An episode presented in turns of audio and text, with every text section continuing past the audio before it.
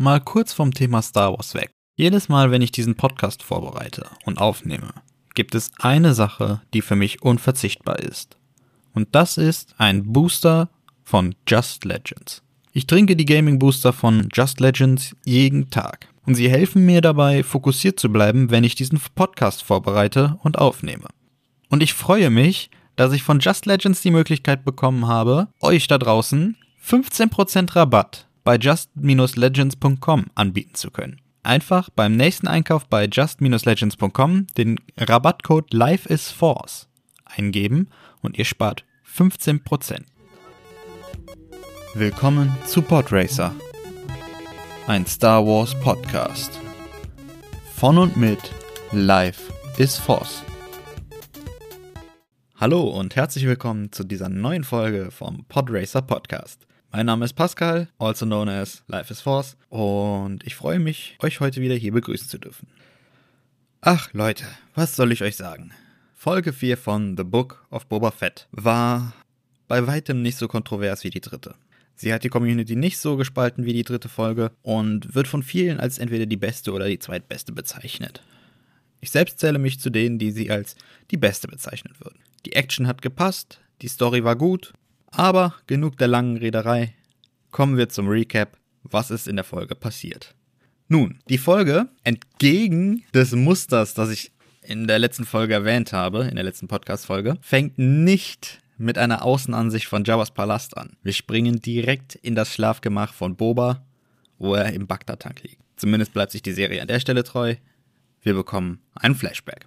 Nachdem wir in der letzten Folge von The Book of Boba Fett gesehen haben, dass die Kintan-Schreiter, die Tusken oder das kleine Volk der Tusken, bei dem Boba lebte, niedergemetzelt hat, wandert Boba alleine mit seinem Banta durch die Gegend durch die Wüste, durch das Dünenmeer. Wir können nur abschätzen, wie lange Boba Zeit bei den Tusken verbracht hat und wie lange er vielleicht jetzt schon durch die Wüste irrt. Wir wissen aber, dass der Moment, an dem wir uns jetzt befinden, zur selben Zeit spielt wie die erste Staffel von The Mandalorian, also neun Jahre nach der Schlacht von Yavin, also knapp sechs Jahre nach dem Fall des Imperiums. Das würde jetzt natürlich darauf schließen, dass, sagen wir mal, Boba ein bis zwei Jahre bei den Tasken gelebt hat, dann sind die Tasken ausgemetzelt worden Sagen wir drei Jahre. Vielleicht hat er drei Jahre bei den Tasken gelebt. Dann wurden sie getötet und er ist nun drei weitere Jahre durch die Wüste geeilt mit seinem Banter. Dann wären wir in etwa, ja, dann würde das zeitlich alles so ein bisschen zueinander passen. Woran können wir ausmachen, dass das jetzt der Zeitpunkt von The Mandalorian ist?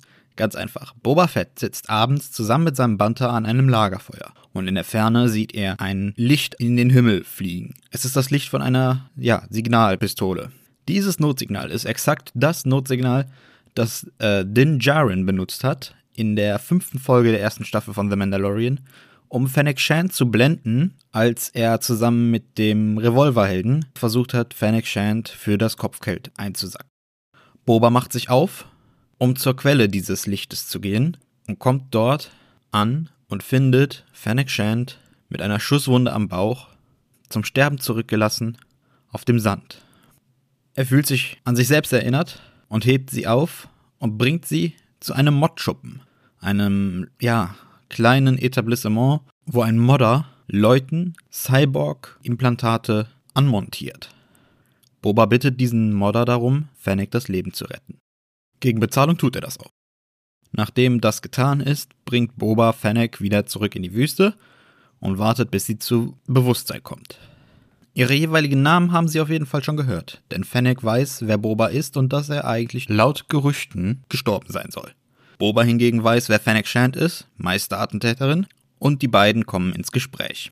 Er erzählt ihr von den Tusken und den Kintan-Schreitern und bittet sie, als Dank dafür, dass er ihr das Leben gerettet hat, ihm zu helfen, sein Schiff, der Klasse Firespray, aus dem Palast von Bib Fortuna zu holen. Zuvor haben wir gesehen, dass Boba bereits alleine einmal dort war und sich aufgrund der Anzahl an Wachen dagegen entschieden hat, alleine in den Palast einzudringen. Fennec stimmt dem Plan zu und sie begeben sich zu Jabba's Palast, beziehungsweise Bibs Palast. Am Palast angekommen, lässt Fennec Shand den Palast von einer kleinen Aufklärungsdrohne ausspionieren und anhand der Karte machen sie aus, wie viele Wachen und an welchen Stellen Wachen postiert sind. Als sie in den Palast eindringen wollen, lässt Boba seinen Banta frei und schickt ihn in die Wüste, um andere Bantas zu finden und Banta-Babys zu züchten. Auf jeden Fall infiltrieren Fennec und Boba nun den Palast. Da sie es nicht durch das Hangartor schaffen würden, nehmen sie einen Weg durch, ich würde mal darauf tippen, es ist der Abwasserkanal. Es kam zumindest so rüber. Sie landen in der Küche, wo zwei Droiden dabei sind, das Essen zuzubereiten. Boba und Fennec schalten beide Droiden aus, Leider wurde ein dritter Droide herbeigerufen, weil sie dachten, das Geräusch des Kanaldeckels, der sich hebt, wäre eine Ratte, die irgendwo durch die Küche läuft. Der Rattenfänger-Droide erreicht also die Küche noch bevor Boba und Fennec sich dort vom Acker machen können. Auch dieser Droide muss nun gefangen und ausgeschaltet werden. Und fast schafft der Droide es tatsächlich, Boba zu entkommen, doch Fennec bewacht die Tür, wodurch Boba sich den Droiden einfach nehmen kann und der Droide schaltet sich verängstigt selbst aus. Von hier aus machen sich Boba und Fennec auf in den Hangar, wo sie das Schiff von Boba, ein Schiff der Firespray-Klasse, finden. Leider wurde wohl beim Kampf gegen die Droiden ein Alarm betätigt, denn zwei gamorianische Wachen kommen in den Hangar gelaufen und suchen nach Eindringlingen. Vielleicht wollte Bib auch einfach endlich was essen und man hat nachgucken lassen, was in der Küche so lange dauert. Wir erfahren es nicht. Möglich wäre es aber. Auf jeden Fall schalten Boba und Fennec die beiden Wachen aus. Das funktioniert jedoch leider nicht ganz lautlos. Deswegen sind die ganzen Weakways auf einmal alarmiert und es gibt eine Schießerei. Fennec sagt Boba, er soll ins Schiff gehen und das Schiff startklar machen. Sie gäbe ihm Rückendeckung. Und nach einer doch etwas länger dauernden Schießerei, in der Fennec nochmal beweist, dass sie eine 1A-Schützin ist und auch im Nahkampf den ein oder anderen Gegner mit Leichtigkeit ausschalten kann, und Boba den Hangar des Palastes fast abreißt, weil man mit dem Schiff im geparkten Zustand leider nur sperrig etwas sehen kann, schaffen die beiden es, die Hangartore zu öffnen und mit dem Schiff abzuhauen. In der nächsten Szene sehen wir, wie sich Boba der Biker-Gang nähert und diese in einem epischen Feuergefecht, naja, Gefecht kann man es nicht wirklich nennen, es ist relativ einseitig. Boba drückt auf den Abzug und die Biker-Gang macht einer nach dem anderen einen Abgang. Und den Anführer erledigt Boba noch mit einer schönen kleinen Rakete. Aber das sollten nicht alle sein, an denen sich Boba an dem Tag rächen wird.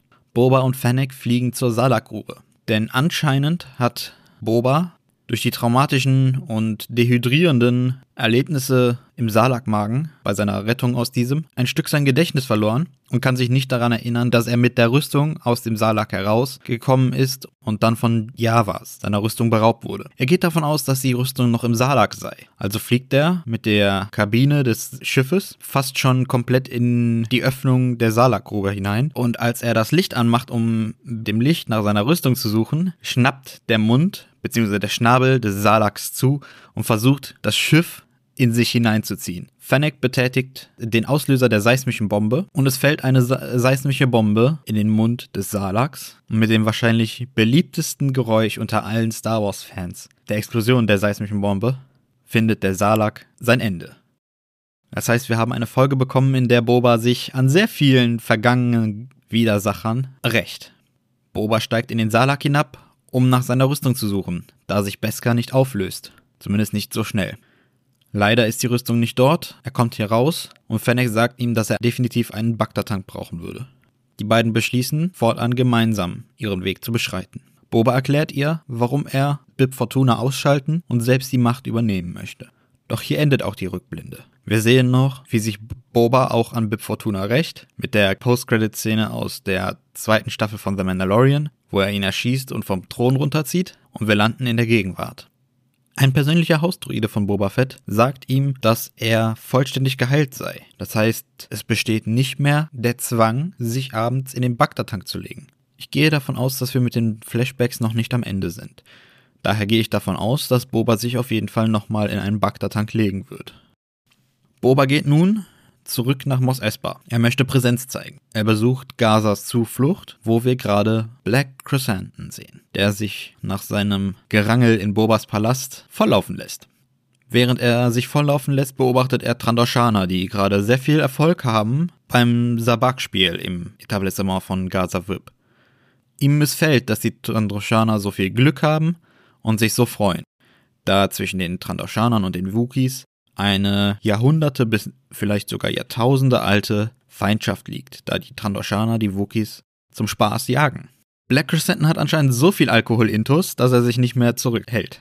Er verpasst einem der Trandoshaner was mit seinem Elektroschock-Schlagring und fängt an, die anderen auch zu verprügeln. Bis ein Trandoshaner ihm von hinten eine, ich nehme an, Vase oder Flasche über den Kopf zog.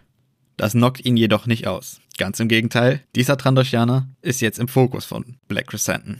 Und gerade bevor Black Crescenton den Trandoshaner töten kann oder möchte, geht die Besitzerin des Etablissements, also Casa Whip, dazwischen und sagt, dass er doch niemandem etwas zu beweisen haben und dass die Zeiten, in denen er als Gladiator in der Arena gekämpft hat, doch vorbei wären und er den Trandoshaner doch gehen lassen könnte und dafür würde sie ihm auch die Schulden von der Rechnung streichen, also den Deckel streichen. Black Crescenton scheint darüber kurz nachzudenken und reißt dem Trandoshaner dann einen Arm raus. Er verlässt das Etablissement und bezahlt seine Getränke und Gaza sagt zu Max Rebo, dass er die Musik wieder anschmeißen soll. Und an dieser Stelle geht Boba nach draußen und bietet Black Crescenton an, für sich zu arbeiten. Entweder als Söldner oder als äh, Palastwache, das wissen wir nicht genau. Er bietet ihm auf jeden Fall einen, einen Job an im Palast bei sich.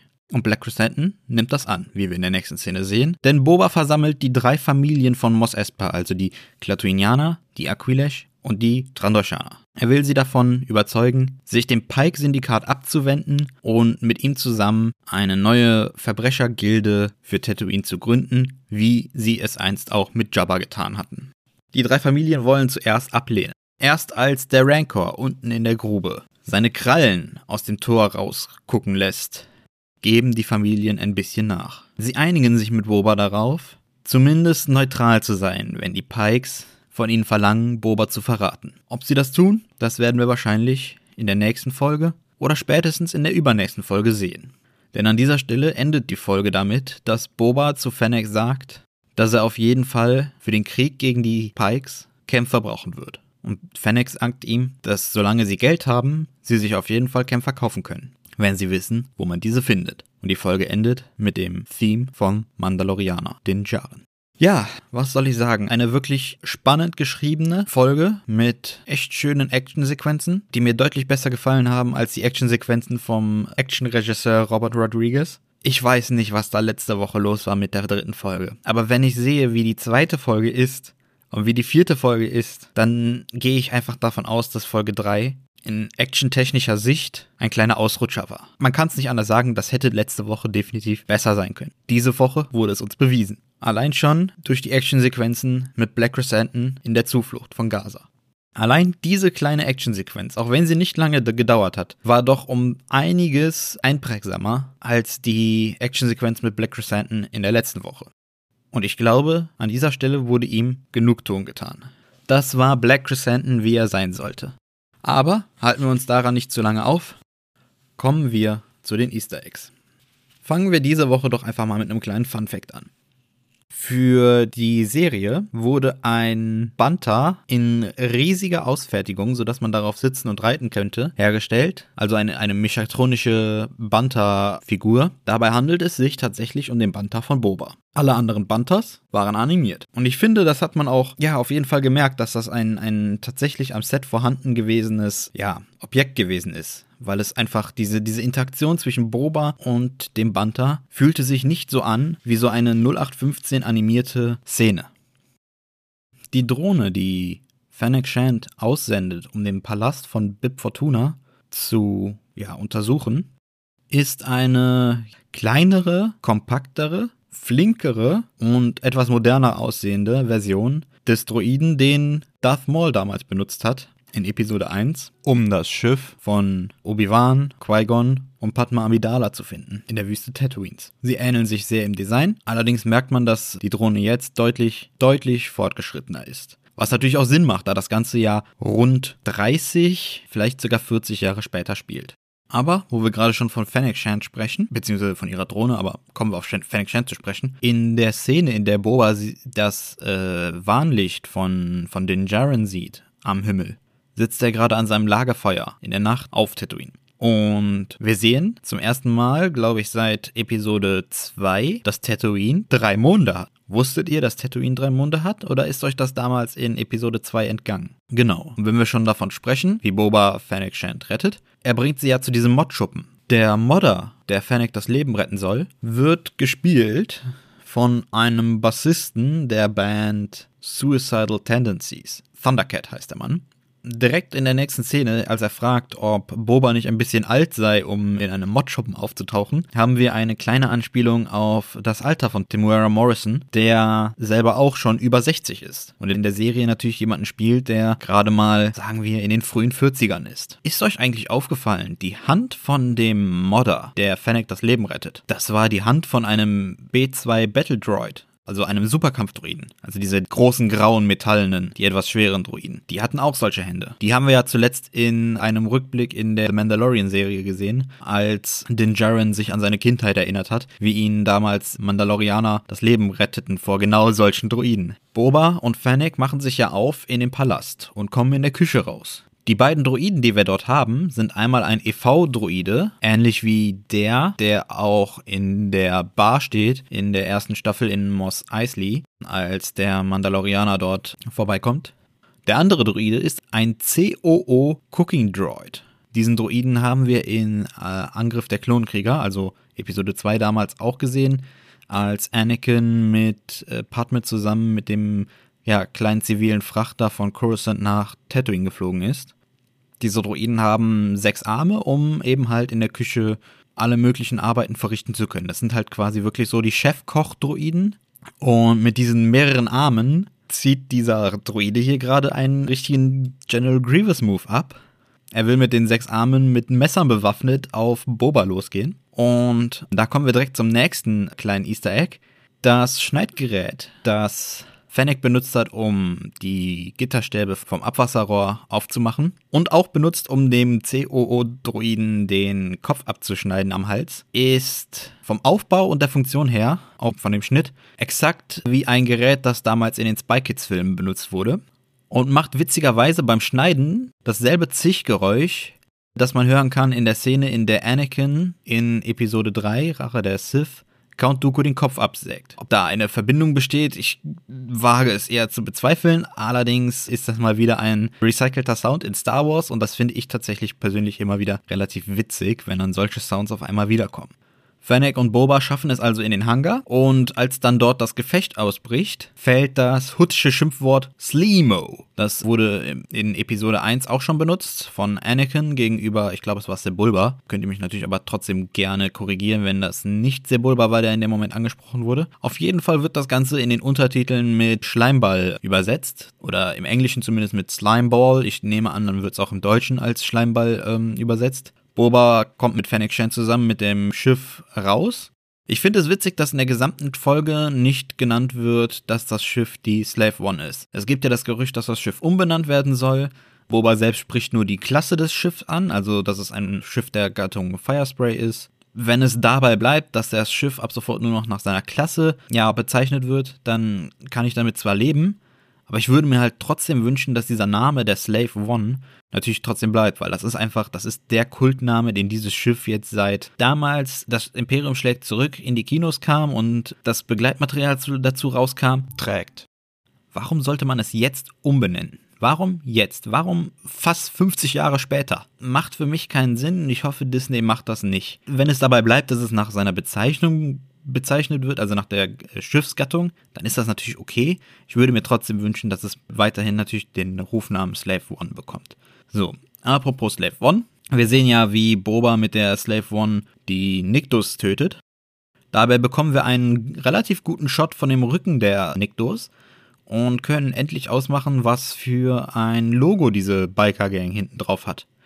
Und zwar ist das das Skelett eines Kintan-Schreiters. Also nicht nur, dass das der Name der Biker Gang ist, sondern das ist natürlich auch ein Wesen, das auf der Heimatwelt der Niktos, Kintan, existiert. Und dieses Wesen, das ist Teil dieses, ja, Monster-Schachs, das damals auch C3PO gegen Chewbacca auf dem Millennium Falcon in Episode 4 gespielt hat. Da das ein Podcast ist und kein Video, kann ich euch jetzt natürlich kein Bild davon einblenden, aber wenn ihr das suchen wollt, ihr findet bestimmt unter dem Begriff Kintan-Schreiter oder wenn ihr generell mal nach Kintan sucht, findet ihr auf jeden Fall von Jedipedia, Wikipedia Artikel, in denen auf jeden Fall auch Bilder von den Kintan-Schreitern mit drin sind. Auf jeden Fall tragen die Niktos auf ihrem Rücken das Logo ein Skelett eines Kintan-Schreiters.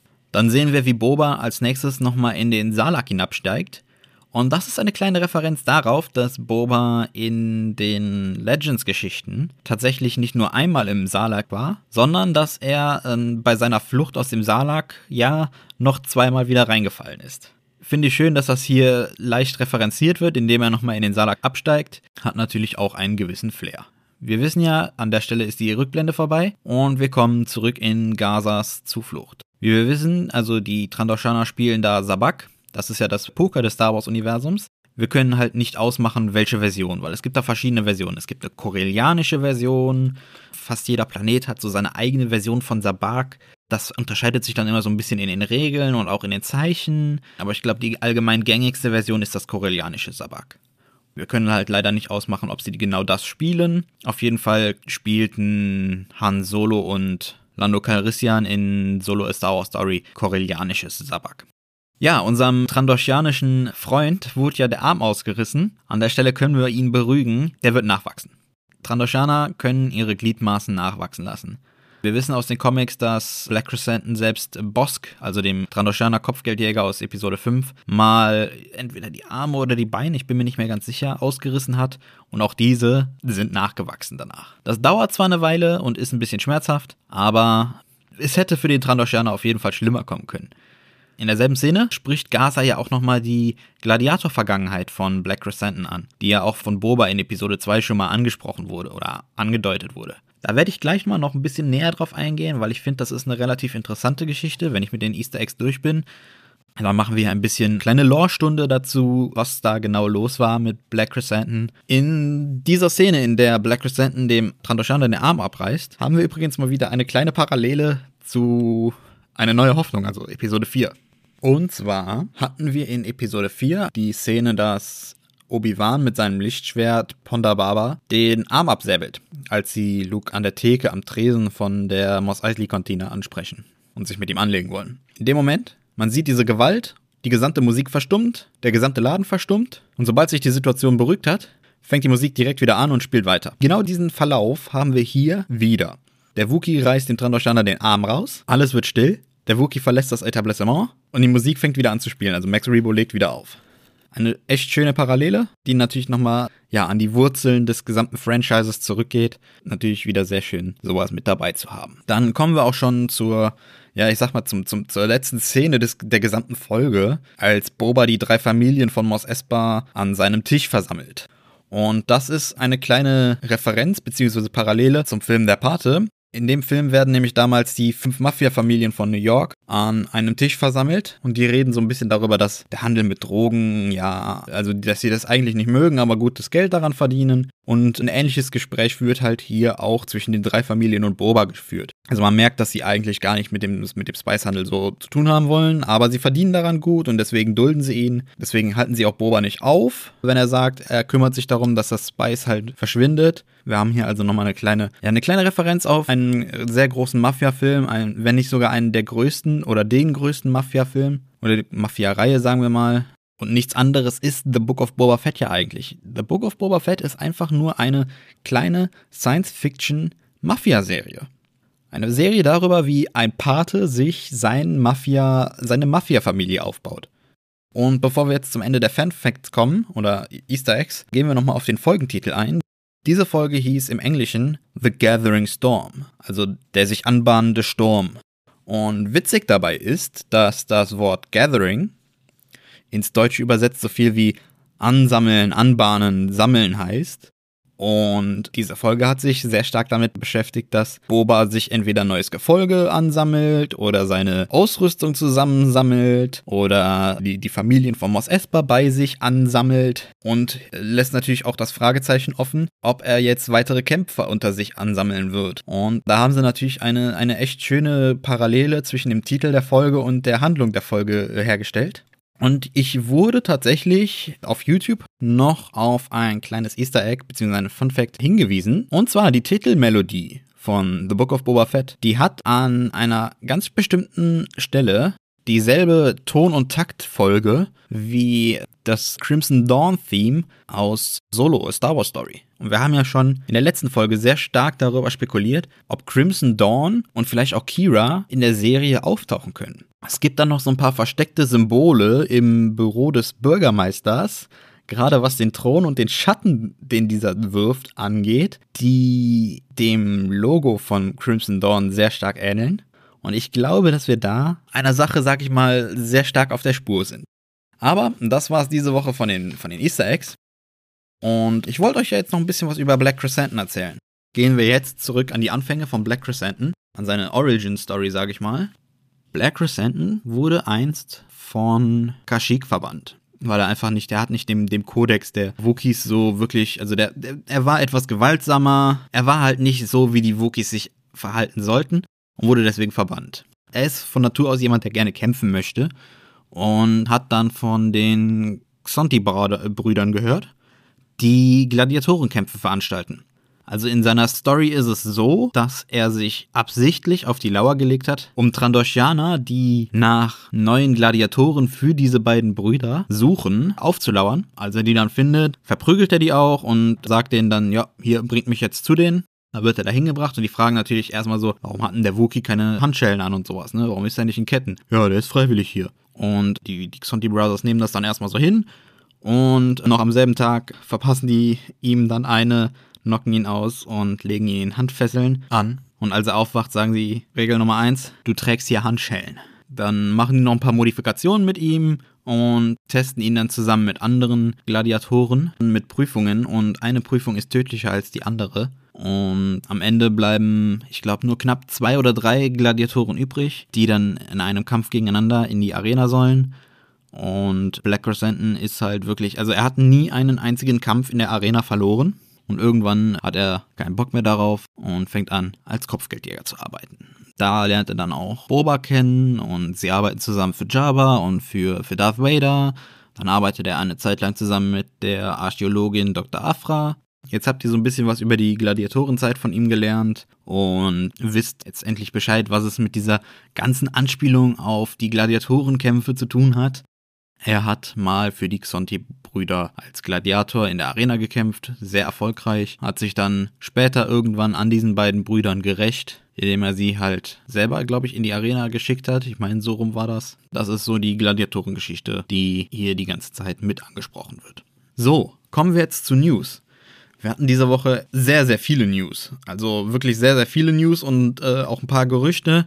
Fangen wir mit den Gerüchten an. Und zwar gibt es momentan ein Gerücht, dass die Kenobi-Serie, also Obi-Wan Kenobi, am 4. Mai, also Star Wars Tag, auf Disney Plus Premiere haben soll. Und dafür soll ein Trailer am Super Bowl kommen. Das würde in ungefähr mit dem Rhythmus von Disney Plus knapp zwei Monate vor Serienstart einen Trailer zu veröffentlichen hinhauen. Ist ein bisschen mehr als zwei Monate, aber ich finde, es klingt tatsächlich plausibel. Kenobi ist tatsächlich mit die meist erwartetste Serie unter Star Wars-Fans für dieses Jahr. Und da würde es natürlich Sinn machen, dass Disney ein bisschen Geld in die Hand nimmt und dann einen Spot beim Super Bowl laufen lässt. Witzigerweise könnte es passieren, dass The Bad Batch sich ein bisschen mit Obi-Wan überlappen wird. Und zwar laut dem Leaker Jordan Mason könnte das passieren, da Star Wars Insider, das ist so eine Art Star Wars Insider Magazin, auf einer Seite in der neuesten Ausgabe veröffentlicht hat, dass The Bad Batch wohl für das Frühjahr diesen Jahres geplant ist. Und das würde sich natürlich mit dem, mit dem Kenobi 4. Mai Gerücht halt etwas überlappen. Bleiben wir bei Serien-News. Und zwar für die Ahsoka-Serie sollen noch diesen Monat, also Januar, die Dreharbeiten starten. Und für die dritte Staffel von The Mandalorian sollen die Dreharbeiten im März enden. Das heißt, wenn das bei dem Zeitplan auch bleibt, könnte es tatsächlich sein, dass die dritte Staffel The Mandalorian tatsächlich noch dieses Jahr rauskommt. Auch wenn es da so ein paar ja, Verzögerungen durch Boba Fett gab und durch Corona und alles. Also es könnte tatsächlich sein, dass wir die dritte Staffel dieses Jahr noch kriegen. Wir waren ja eigentlich bei der, bei der Dreharbeiten für Ahsoka. Es wurde jetzt bekannt gegeben, dass die Frau von Ewan McGregor, der ja Obi-Wan spielt, Mary Elizabeth Winstead, in Ahsoka für eine Rolle gecastet wurde. Wir wissen jetzt noch keine Rolle, allerdings vom Alter her könnte es entweder sein, dass sie Hera Syndulla aus Star Wars Rebels spielt, also die Twi'lek-Pilotin. Oder aber es könnte sein, dass uns hier vielleicht Barris Offee aus Star Wars The Clone Wars erwartet. Die sich ja also ein bisschen mit auf die, ich sag mal, eher dunklere Seite der Macht verschlagen hat, aus Groll gegen die Jedi. Und zu guter Letzt an dieser Stelle noch eine kleine Spoilerwarnung. Falls die nachfolgende News nämlich äh, korrekt sein sollte, könnte das nämlich ein Spoiler sein für die The Book of Boba Fett Folge 5 beziehungsweise 6. Also, wenn ihr die News nicht hören wollt, dann skippt vielleicht mal so 10, 20 Sekunden. Und zwar soll es nämlich sein, dass Din Djarin ein neues Schiff bekommt. Und dieses Schiff wurde jetzt angeblich geleakt vom Bespin Bulletin. Das ist so ein relativ vertrauensvoller Leaker, beziehungsweise Leak-Seite im Internet für Star Wars. Din Djarin soll angeblich einen N1 Nabu Sternenjäger bekommen. Also so ein ja, Fluggerät, das Anakin in Episode 1 damals benutzt hat, um das Hauptschiff der Droiden zu zerstören. Diesen gelben großen Flieger. So viel zu den Serien-News. Kommen wir noch zu Videospiel-News. Und zwar, ich habe ja letzte Woche mit euch darüber geredet, dass da dieser angebliche Knights of Ren Trailer gekommen ist für den wir immer noch nicht wissen, ob es jetzt ein Disney Plus Film, Serie sein soll oder ein Videospiel. Auf jeden Fall hat Pablo Hidalgo, also ein Mitarbeiter von Lucasfilm, gesagt, das Ding ist fake. Ich finde das krass, dass so viele Leute hingehen, sowas sehen und sich dann denken, boah, es könnte ja echt sein. Also so, so ungefähr hat er das gesagt, ne? Genau, er hat jetzt halt gesagt, dass das fake ist. Und dann wurde diese Woche endlich für das Lego Star Wars die Skywalker Saga Spiel, der 5. April als Veröffentlichungsdatum genannt. Also es sollte eigentlich vor, ich glaube, zwei Jahren schon rauskommen. Dann wurde es auf letztes Jahr verschoben und dann wurde es letztes Jahr nochmal verschoben auf dieses Jahr. Und jetzt kommt das Spiel endlich raus. Am 5. April wird wohl, soweit ich das gesehen habe, ein sehr großes Lego-Spiel sein, das sich auch sehr stark von den alten Lego-Spielen damals ein bisschen unterscheidet. Von dem, was ich so als Gameplay gesehen habe in den Trailern. Und das sieht auf jeden Fall sehr interessant aus.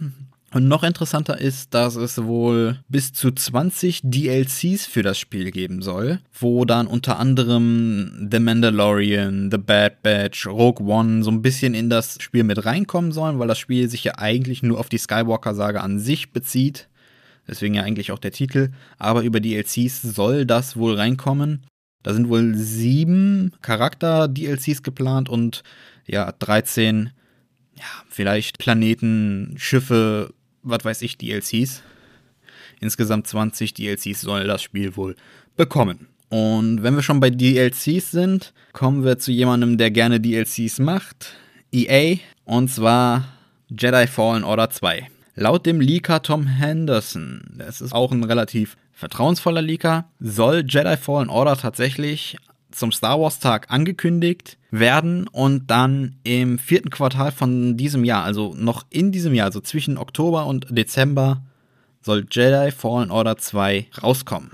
Da ist natürlich meine Hoffnung groß, dass das auch tatsächlich so eintritt. Mich würde es sehr freuen, aber bis zur, ja, ich sag mal, Bestätigung dieses Leaks werden wir wohl noch ein bisschen warten müssen. Worauf wir nicht mehr allzu lange warten müssen, ist die nächste Folge The Book of Boba Fett, denn die kommt ja schon in, wenn ich nehme hier gerade am Samstag auf, denn diese kommt schon in vier Tagen. Zumindest für mich, wenn ihr das hier hört. Vielleicht schon in drei, falls ich die Folge heute noch rauskriegen sollte. Oder morgen gegebenenfalls. Dementsprechend soll das das an dieser Stelle von mir gewesen sein. Ich freue mich, dass ihr wieder zugehört habt. Ich möchte mich entschuldigen, falls meine Stimme leicht angeschlagen klingt. Ähm, ich habe ein bisschen die Nase zu und da lässt sich das Ganze hier ein bisschen schwerer aufnehmen. Genau, dementsprechend werde ich mich jetzt auch verabschieden. Ich hoffe, dass ihr noch nicht alle von den heutigen Easter Eggs und Fun Facts kanntet. Und ich würde sagen, wir hören uns einfach nächstes Wochenende wieder zur Besprechung von Folge 5 von The Book of Boba Fett und weiteren News. Ich würde mich freuen, wenn du den Podcast abonnieren würdest auf Spotify oder Instagram. Auf Instagram findest du mich als podracer.podcast. Damit bleibt mir nicht mehr viel zu sagen. Bis nächste Woche. Möge die Macht mit dir sein. Das war Podracer, ein Star Wars Podcast. Von und mit Life is Force.